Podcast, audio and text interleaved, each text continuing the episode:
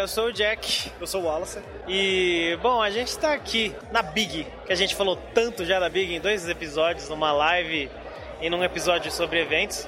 O Big é o Brasil's Independent Games Festival, que, mano, é uma das coisas mais importantes que tem aqui. O maior evento indie da América Latina, só isso. Na América Latina, que do mundo. Logo, logo, hein? Logo, logo. Mas assim, a gente veio aqui, a gente viu um monte de coisa legal, a gente falou com um monte de gente legal, a gente gravou algumas entrevistas. Só gente foda. Só gente, só gente foda. foda. Só, só. Mas eu não consigo segurar. a gente gravou com o Renato Di Giovanni. O cara! O cara é uma lenda viva. Se você não sabe, a gente vai colocar todas as informações sobre ele na, em algum lugar, em algum, de algum canto da descrição. Além de muitas outras pessoas fantásticas que a gente conheceu aqui, a gente teve a oportunidade de falar.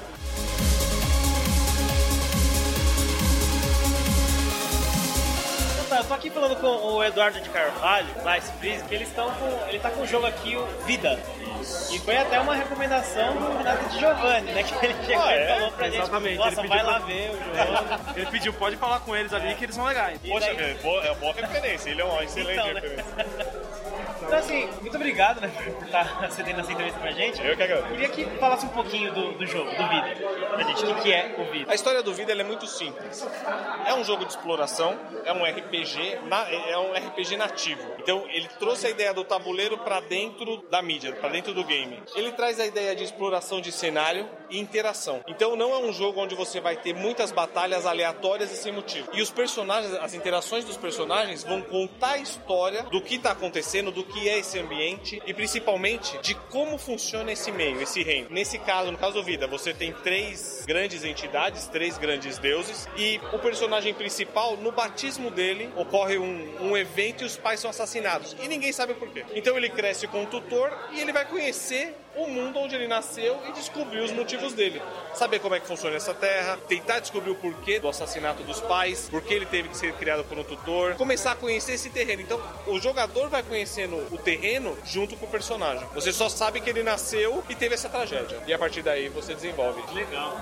De onde veio essa ideia assim desse jogo? Cara, a... primeiro, RPG, né? Sempre RPG e RPG de tabuleiro. Jogando RPG de tabuleiro, você tem muita dinâmica e muito diálogo. É difícil passar isso é difícil de você encontrar isso nos games. A gente começou a perceber que muitos jogos tentaram trazer. O Diablo foi um deles que trouxe a conversa como elemento de jogo, né? A narrativa como elemento de jogo. Isso mudou muita coisa na dinâmica de jogo. Para quem admira ouvir a história, conhecer uma história, conhecer uma narrativa, isso é fantástico. E o que a gente quis trazer para o jogo foi isso. A ideia de que a narrativa faz parte da história e a interação com os personagens também muda a história. Ou seja, você não tá aí só para ficar batendo, só para ficar correndo a sua interação vai fazer você decidir e a sua decisão vai interferir no andamento do jogo.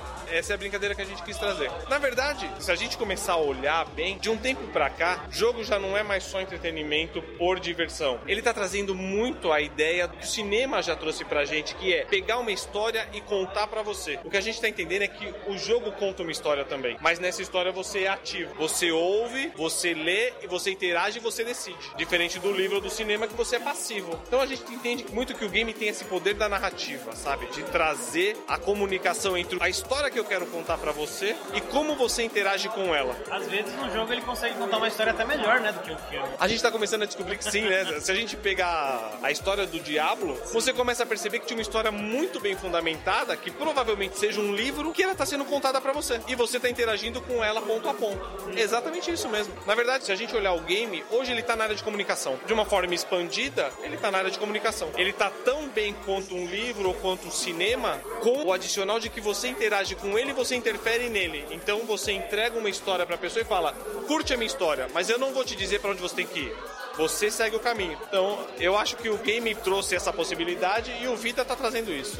Ele quer que a pessoa interaja com os personagens, decida o que ela quer fazer e a partir disso ela conheça a história que o jogo quer contar e a história que ela quer seguir a partir daí. Ou seja, se ela jogar três vezes, ela vai ter três histórias contadas, três finais, três entendimentos de uma mesma história. E como é que tá sendo aqui o evento e os feedbacks das pessoas que jogam o Vida? Como é que tá sendo até agora? No que vocês chegaram aqui na terça-feira? Na terça-feira, quando, quando abriu o Big Boy noite, a gente tava aqui. Ah, o Vida é um jogo longo, ele é um jogo de história. Para quem quer um jogo de entretenimento rápido, ele é um desafio, porque ele precisa que você preste atenção nas narrativas e preste atenção nos textos. Então, para contrabalancear isso, tem a parte gráfica, a parte visual e a parte de som. Então a gente tentou balancear o fato de que ele sempre será um jogo longo de imersão, com o fato que ele vai ter um visual atraente para contrapor a questão nem todo mundo gosta de ouvir histórias. Então, para quem curte a história e para quem se identifica com Dark Souls, para quem se identifica com o próprio Diablo, tá muito simples, tá muito fácil, porque a pessoa já identifica muito das origens do que trouxe o vida para hoje. Para quem nunca jogou, sempre teve jogos mais rápidos ou jogos mais dinâmicos, tá começando a descobrir uma história. Então tem muitas pessoas que falam: "Caracas, eu nunca imaginei que um jogo poderia ter um dublador narrando no meu ouvido e me contando uma história para que eu interaja com ele". Então é uma surpresa, é uma coisa, é uma nova forma de ver. Para quem nunca viu, é a surpresa. E para quem já identificou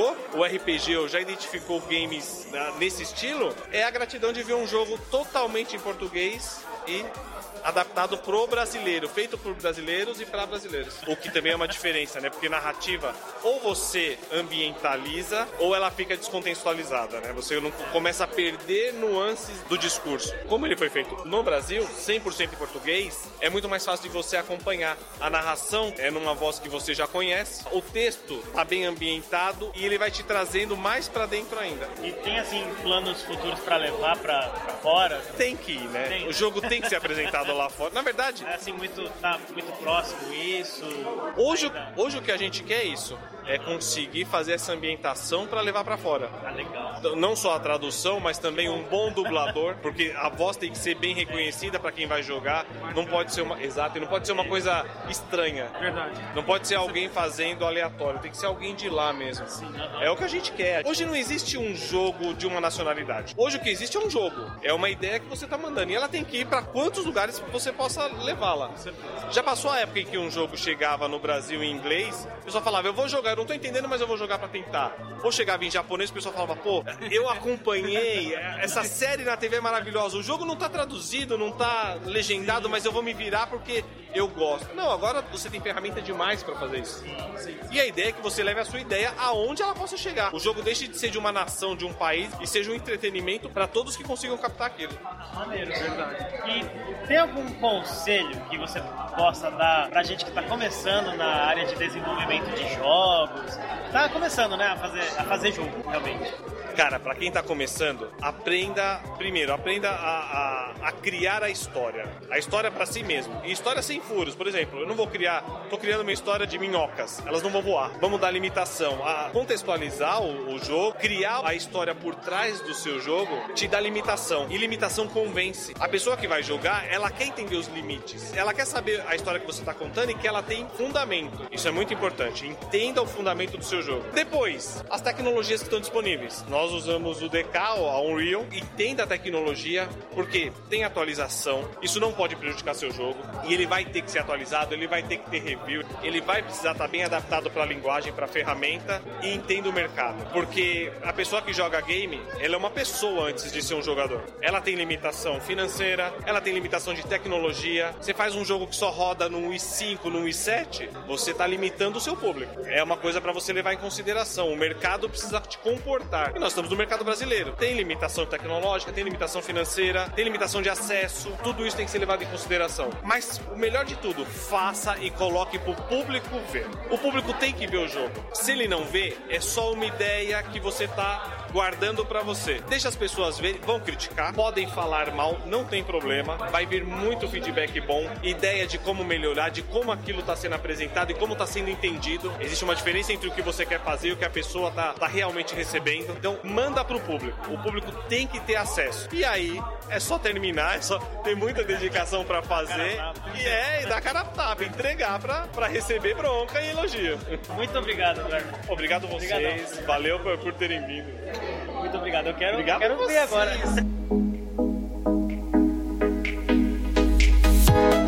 é isso aí, galera. Essa foi uma de nossas entrevistas aqui no Big Festival. Se você quiser acompanhar as outras entrevistas que a gente fez, a gente vai soltando ao longo da semana, até o dia 2, até acabar o evento, todas as nossas entrevistas, a gente vai soltar até lá. É só seguir a gente, acompanhar o nosso Spreaker, que é spreaker.com barra show barra OneUp. OneUp, um traço up, né? Um traço up. É só acompanhar a gente também no Facebook, que a gente posta lá o que a gente faz. facebook.com barra user barra OneUp podcast. É só também, se quiser, acompanha a gente no Instagram, no Twitter, é arroba OneUp Podcast. Um up, um UP podcast. E pode mandar e-mail pra gente lá no e-mail do oneup.gmail.com. Pode também acompanhar nossos, nossos episódios. episódios e lives, qualquer outra coisa que a gente tenha. Estamos no Podcast Addict, estamos no iTunes e no WeCast. Que fofo, né? é isso aí. É só seguir a gente em, em qualquer um desses lugares que você vai ter conteúdo de primeira sobre jogos e desenvolvimento apresentado por esses, essas pessoas maravilhosas que estão aqui no ANAP. Muito, muito, muito, mas muito obrigado mesmo. Agradecidos.